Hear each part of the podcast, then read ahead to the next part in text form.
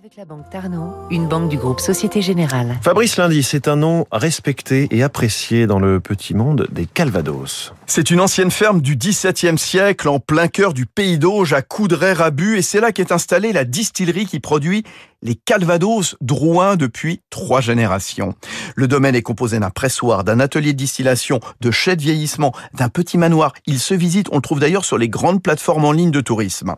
L'assemblage des 35 variétés de pommes récoltées sur place, douces, douces amères, amères, acidulées, est une étape fondamentale. Vient ensuite la double distillation dans un alambic à repasse. La phase du vieillissement se fait principalement dans des petits fûts à Xérès ou à Porto de 250 litres afin d'accélérer son efficacité.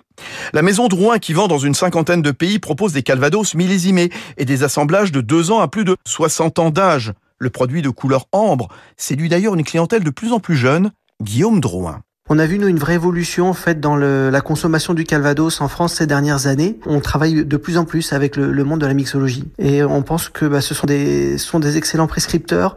Nous, ce que l'on fait, c'est qu'on essaye de, de, leur produire des Calvados qui sont bien adaptés à la mixologie. Euh, on peut faire un, un old fashion par exemple, qui est un cocktail très facile, ou alors un, un Calvados sour. Mais en, en, général, on voit que les barman sont euh, très créatifs et ils sortent assez des, des sentiers battus. Et à propos de cocktails, la maison Drouin récompensée de plus de 200 médailles d'or dans des concours produit des jeans à base de pommes en plus du genièvre. C'était Territoire d'excellence sur Radio Classique.